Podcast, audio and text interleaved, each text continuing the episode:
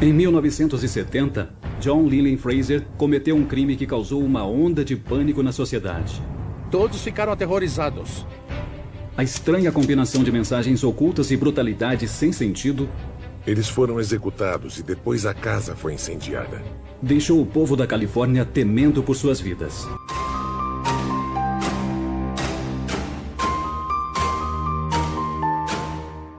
Fala galera, sou Vitor Cunha, bem-vindos a mais um Sentença 67. Nós chegamos no nosso décimo episódio, sim, estamos aqui 10 vezes para você. E antes de qualquer coisa, por favor, nos siga no Instagram, é o arroba sentenca67, sem a cedilha para vocês terem todos os conteúdos que a gente está produzindo e tudo mais sobre o nosso podcast. E bom, mais uma vez, está aqui comigo sempre, ilustríssima Vanessa Cruz. Fala pessoal, sejam bem-vindos a mais um episódio do Sentença 67. E o personagem principal do nosso episódio de hoje ficou conhecido como o Profeta Assassino. Em meio a um delírio, acreditando ser um agente de Deus, ele amarrou as mãos das vítimas com lençóis coloridos, matou os cinco integrantes da mesma família e colocou seus corpos na piscina da casa. Esse homem é John Linley Fraser. E bom, esse episódio vai fazer parte de uma série de três episódios sobre três serial killers que ficaram conhecidos como os assassinos de Santa Cruz, na Califórnia, após eles aterrorizarem a pequena cidade entre 1970 e 1973. Então peço que você fique ligado também no Instagram e por aqui para você saber quem vão ser os próximos, né? Tentar descobrir aí quem são os outros dois integrantes desses três serial killers. Sem mais delongas, vamos ao nosso episódio de hoje.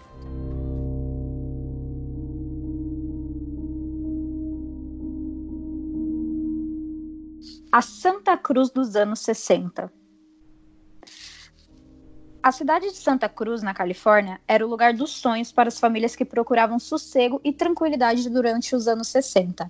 Era uma cidadezinha litorânea comum, turística e marcada pelo conservadorismo. E foi para essa cidade pacífica que Victor Ota se mudou com a sua família.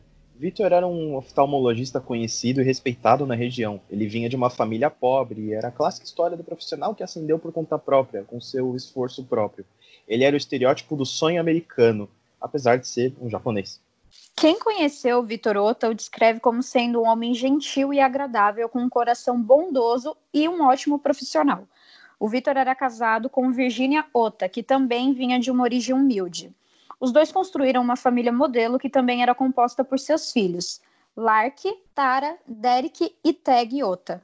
E também fazia parte dessa família a secretária do médico chamada Dorothy Cadwallader. É, a família era muito ligada à natureza, sua casa era acabou se tornando um reflexo disso. Tudo na casa, tudo no lugar lá foi construído respeitando o meio ambiente, as janelas eram feitas de vidro, para que o Victor pudesse admirar o céu e a floresta que tinha em torno do lugar.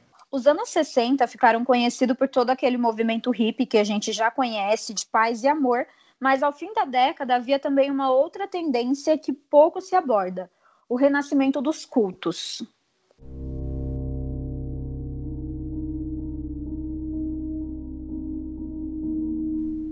Cultos, rituais e crimes.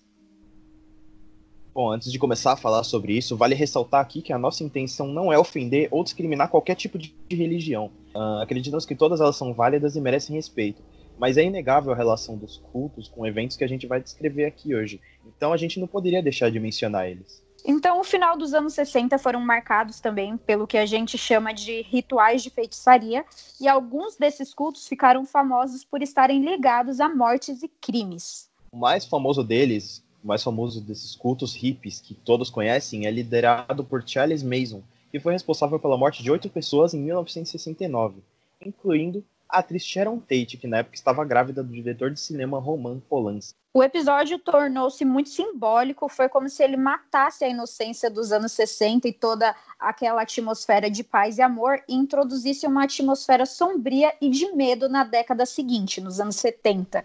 E não foi por menos. A década de 70 realmente foi marcada por muitos crimes ligados a seitas religiosas, como, por exemplo, o culto chamado As Crianças do Monte Formiga.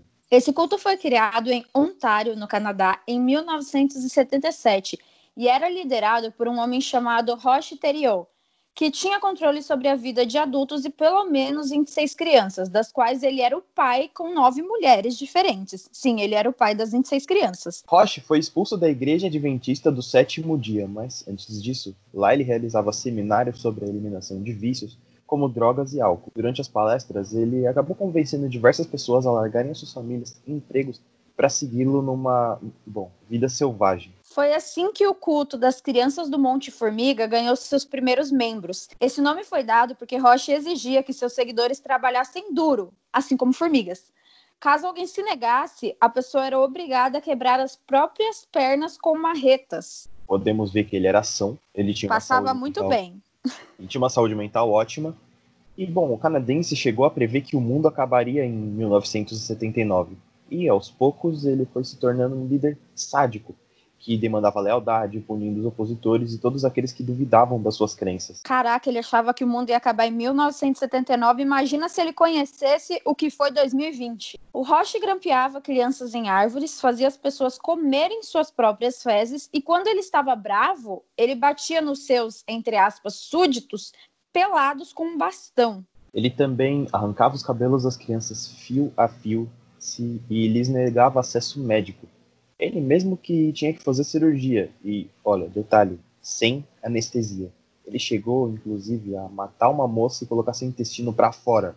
Isso meio que prova o quão sádico ele era. Ele também tirou a vida de mais dois jovens. Um ao falhar numa circuncisão que ele mesmo estava fazendo, e outro que precisou enfrentar uma nevasca como forma de punição. Mas o que não pode se negar é que sim, a presença dos cultos era muito forte nos Estados Unidos no, nos anos 70 e principalmente essa presença ligada à criminalidade.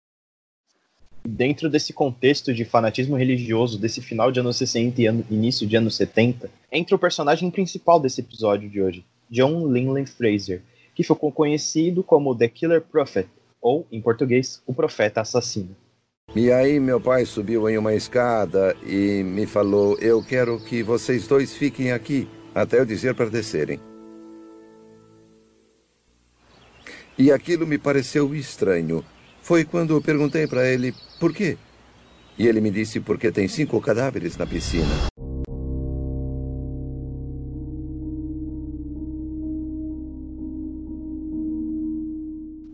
O assassinato da família Ota.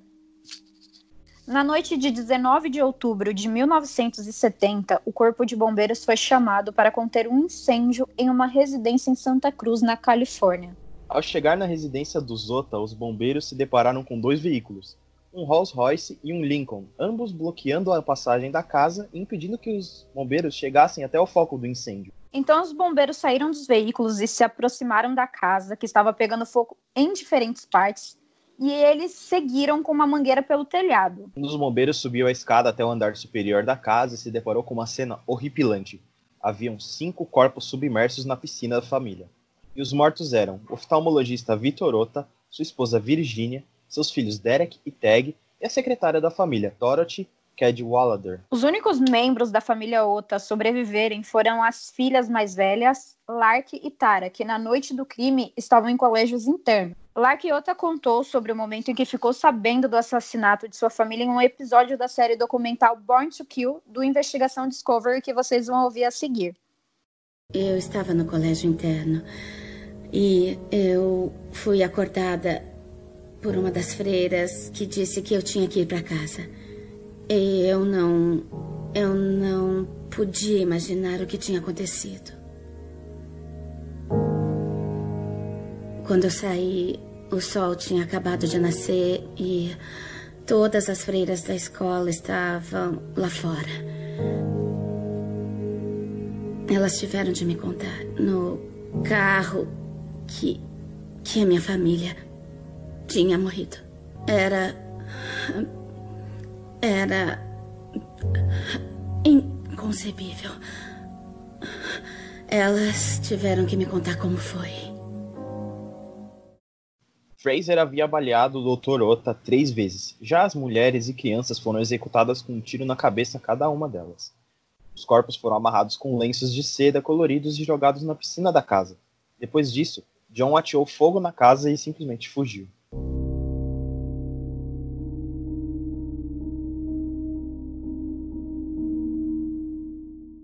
As três pessoas do universo. Após a chegada do corpo de bombeiros no local do crime, as investigações tiveram início em busca da identidade do autor da chacina. Logo, a residência dos Ota foi tomada por carros de polícia e pela mídia, enquanto as autoridades faziam o possível para preservar o local do crime. Esse crime acabou abalando toda a comunidade, já que o Dr. Ota era uma figura conhecida e respeitada na região. E, mas mesmo assim não acabou tendo testemunhas. Ninguém havia ouvido ou visto algo que pudesse levar ao paradeiro do assassino. E quando todo mundo estava sem esperança, surgiu uma pista. No para-brisa de um dos carros que bloqueou a passagem dos bombeiros para apagar o fogo lá na noite do dia 19 de outubro, havia um bilhete inesperado. Esse bilhete era assinado por um grupo que se denominava As Três Pessoas do Mundo. O bilhete reivindicava a autoria dos assassinatos e anunciava uma terceira guerra mundial contra as pessoas que abusassem desse, do meio ambiente. E escrito em uma máquina de escrever AutoZone, o bilhete dizia: Halloween 1970. Hoje terá início a Terceira Guerra Mundial, como trazida para vocês pelo povo do universo livre. A partir deste dia, qualquer pessoa e ou toda gente ou companhia de pessoas que abusem do ambiente natural ou o destruam sofrerá pena de morte por parte do povo do universo livre. Eu e os meus companheiros, a partir deste dia, lutaremos até a morte ou liberdade contra qualquer pessoa que não apoie a vida natural neste planeta. O materialismo tem de morrer, ou a humanidade irá parar. Essa nota foi assinada por um por Cavaleiro de Varinhas, Cavaleiro de Xícaras, Cavaleiro de Pentáculos e o Cavaleiro de Espadas. E após os eventos causados pelo culto de Charles Mason e a morte da família Ota, a divulgação do bilhete na mídia deixou os moradores lá da cidade de Santa Cruz apavorados, a polícia também acreditava se tratar de um culto de assassinos, né? já que, bom, quatro pessoas assinaram esse bilhete. No dia seguinte, uma nova pista apareceu. O assassino havia roubado o carro da família e o automóvel foi encontrado em um túnel nas redondezas. Por ali também, testemunhas disseram ter avistado um trio de hippies suspeitos. O motor do carro ainda estava quente, o que fez com que a polícia chegasse à conclusão de que quem quer que tenha matado a família, ela ainda estava por perto. E então foi montada uma busca pelo perímetro em um terreno conhecido como Henry Cole Park. Era uma floresta densa que dava para um desfiladeiro. Cerca de 100 oficiais de diferentes áreas próximas da região se juntaram na caça ao assassino da família Ota. Helicópteros e cães de caça foram acionados para a busca. Só que, mesmo com todo esse esforço, com toda essa gente, o assassino não foi encontrado. E a essa altura, o pânico já havia se instalado na comunidade e meio que começou uma guerra entre conservadores e hippies. Afinal, qualquer hippie acabava se tornando suspeito de fazer parte do culto das três pessoas do universo, ou qualquer culto de outros assassinos. As pessoas passaram a se armar, a montar grupos de vigilância e a viver em constante alerta. Mas quando detalhes sobre o bilhete dos assassinos que foi divulgado no jornal vieram à tona, um morador local chamado Roger Cronin logo pensou em seu vizinho, que não fazia parte de nenhum culto, mas era um homem recluso e estranho de 24 anos chamado John Linley Fraser.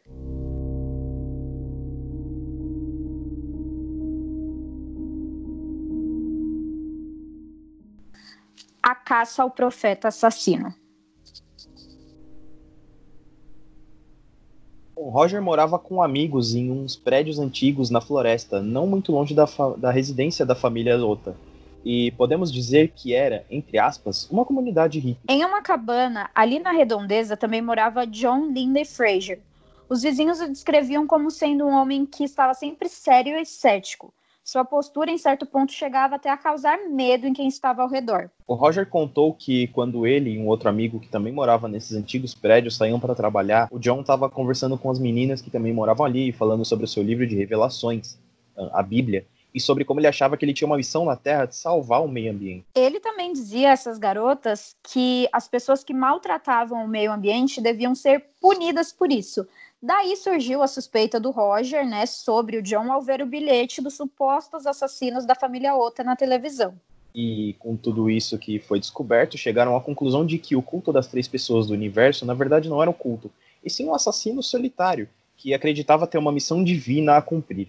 Com o alerta do Roger, que era o vizinho do John, as autoridades passaram a ter Fraser como seu principal suspeito. Uma busca foi organizada até a cabana onde ele morava, mas ele não foi encontrado. Então, uma campana foi feita no local durante a noite para que, que, se John decidisse retornar, eles não tivessem essa chance de fugir. E enquanto isso, as buscas na região e armadilhas eram montadas na floresta para tentar pegar ele. Um dos oficiais que trabalharam na investigação montou várias armadilhas com galhos de árvores e uma delas foi feita na porta da cabana do Fraser, que indicaria caso ele passasse por lá. Que foi o que aconteceu. Ao amanhecer, o galho não estava mais lá. Então os policiais tiveram uma certeza. De alguma forma, alguém tinha passado por ali sem ser percebido. Eles perceberam também que ali estavam sacos de dormir e outros objetos que não estavam na noite anterior. E o próprio Fraser, dormindo. Fraser estava sob a mira da espingarda do xerife local. E o oficial conta que no momento em que foi preso, o assassino tinha um sorriso perturbador no rosto e disse, abre aspas, por que você não me dá o que eu mereço? Fecha aspas. Com o suspeito detido, a questão que precisava ser respondida agora era: por que a família Ota? Para quem trabalhou nessas investigações e esteve perto do John, a opinião é unânime. Ele era um cara estranho, ele não falava muito e definitivamente ele não cooperava com as investigações. Coube a um investigador em especial chamado Harold Cartwright tentar desvendar o mistério por trás dos crimes e da mente de John Fraser.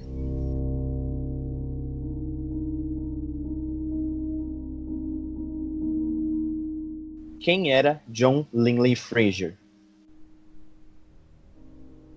John Linley Fraser nasceu em Ohio, nos Estados Unidos, em 26 de janeiro de 1946. Os pais de John haviam se separado em 1948, quando ele tinha apenas dois anos de idade. O John vinha de uma família instável, né? Ele ficou com a mãe após a separação dos pais. Mas aos cinco anos de idade, ele foi deixado em um orfanato porque sua mãe não tinha condições de sustentar ele. Uma psicóloga forense americana chamada Catherine Hemsland analisou a relação entre o ambiente em que Fraser viveu sua infância e sua personalidade e as ações que ele viria a cometer no futuro. Catherine Hemsland é muito respeitada na área. Ela já escreveu 60 livros e mais de mil artigos, principalmente nos gêneros de crime, ciência forense e sobrenatural. E também é professora de psicologia forense e justiça criminal na Universidade de Sales. Para ela, o Fraser teve uma infância instável e isso levou a um sentimento de insegurança. O Cunha vai ler para vocês a análise completa feita por ela. Segundo ela, aspas, quando uma criança não se sente segura, ela tende a começar a desenvolver mecanismos para sobreviver e para se adaptar, mas às vezes esses mecanismos são pouco adaptativos. Então, eu presumo que ele provavelmente tinha um temperamento rígido de alguém que não é capaz de absorver frustração ou decepção então ele começava a sentir raiva por isso.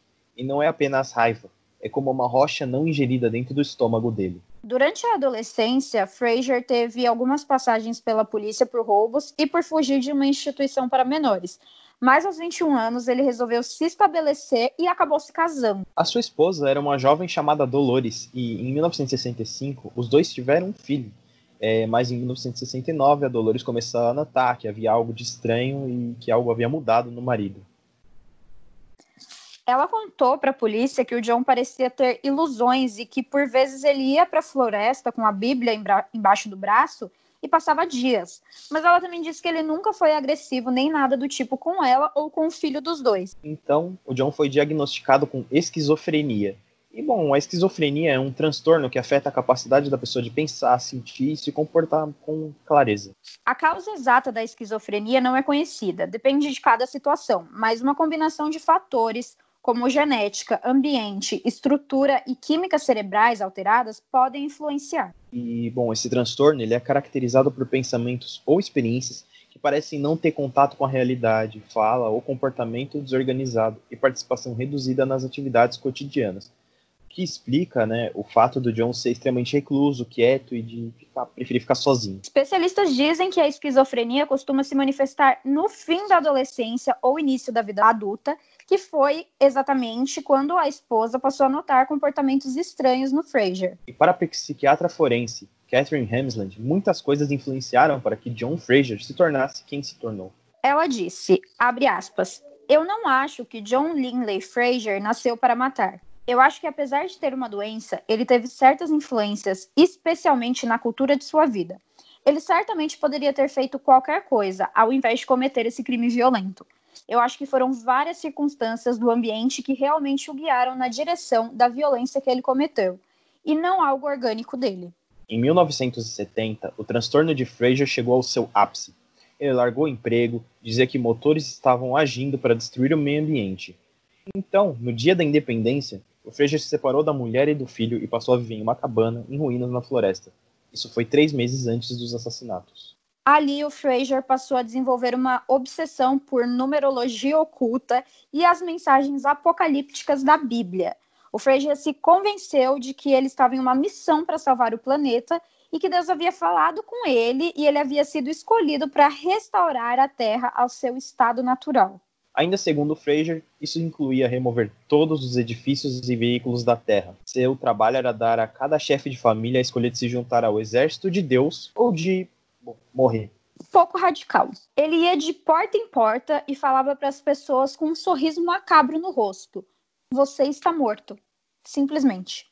Poucos dias antes do Halloween de 1970, Fraser decidiu que era hora de cumprir a sua missão.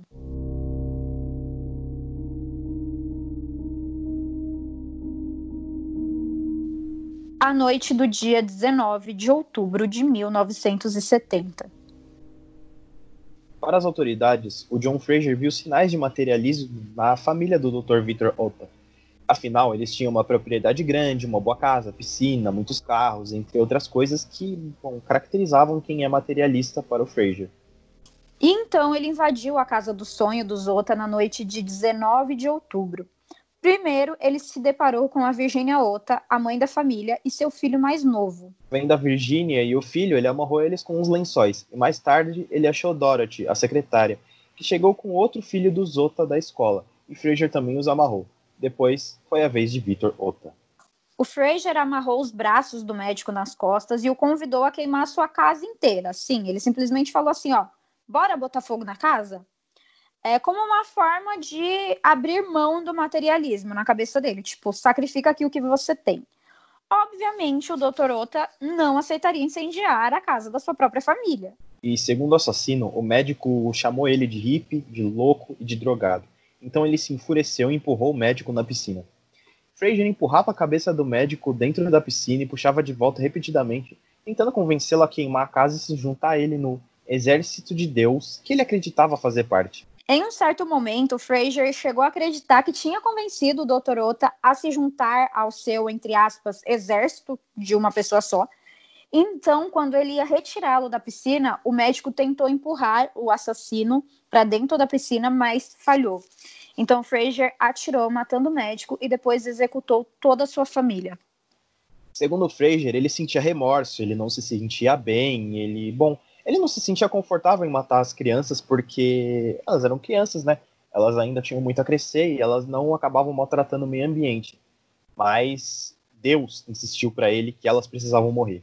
Então, ele executou os meninos com um tiro na cabeça de cada um e jogou-os na piscina com o restante da família. Bom, a ironia em toda essa história, infelizmente, é que a família Ota era muito ligada à preservação da natureza, como foi dito anteriormente.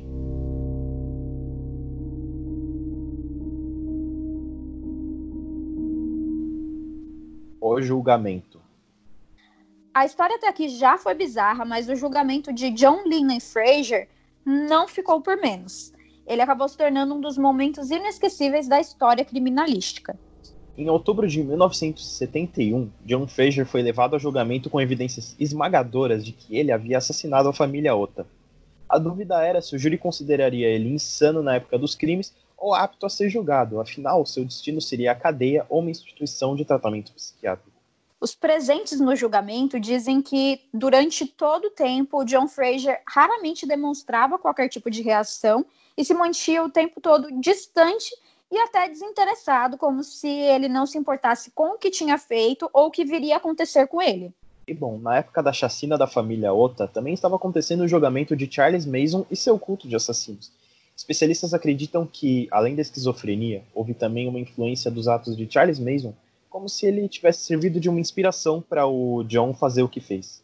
E no primeiro dia da sua audiência de sanidade mental, o John Fraser fez questão de fazer uma entrada marcante que acabaria ficando marcada na história e não seria esquecida.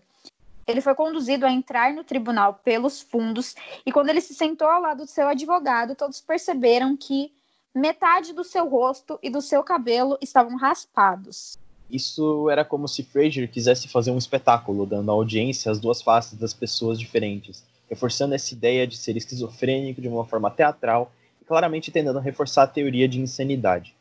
Ele era psicótico, só que na cabeça dele, ele achava que não era. Só que para tentar se livrar da, da pena e de tudo mais, ele estava fingindo alegar para poder alegar insanidade.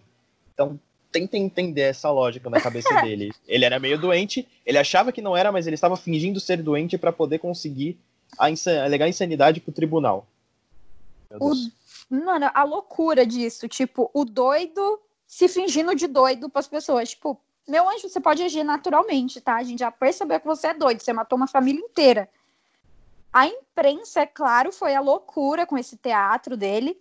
Mas logo o show acabou, já que seus advogados de defesa convenceram ele a abandonar aquele visual alegórico e ele acabou raspando tudo e ficou completamente careca.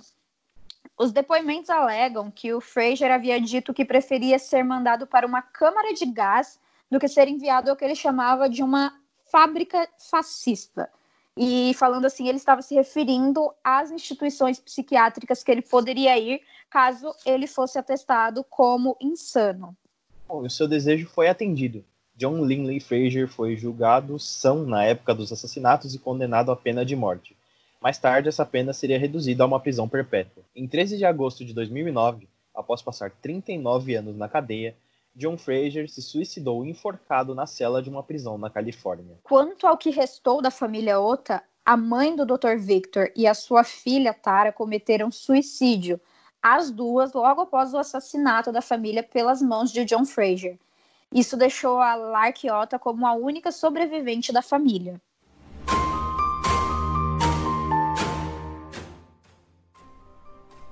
Bom, galera, chegamos a mais um final do Sentença 67. E agora eu lembro vocês aqui que esse é o primeiro episódio da série de três episódios sobre os assassinos que aterrorizaram a cidade de Santa Cruz nos anos 70. Lembrando aqui também para vocês seguirem a gente no Instagram, o arroba Sentenca67, para vocês saberem de todas as novidades, todos os conteúdos. E também que estaremos aqui na Rádio Marca Brasil toda terça-feira às 9 horas da noite. Lembrando também que a gente vai estar no Spotify e no Deezer todas as quartas-feiras, às nove e meia da manhã. E se você conheceu a gente aqui pela Rádio Marca Brasil, vai lá nesses aplicativos e procura por Sentença 67, que você vai encontrar todos os episódios que a gente já fez até agora. Tem episódios sobre o caso do goleiro Bruno, sobre o caso Champinha, sobre os massacres que aconteceram em escolas ao redor do mundo. Vai lá que você vai encontrar muito conteúdo legal. Por hoje a gente fica por aqui e eu te espero na próxima semana para mais uma história nada tranquila que não vai te deixar dormir à noite. Eu sou a Vanessa Cruz, um beijo e até a próxima.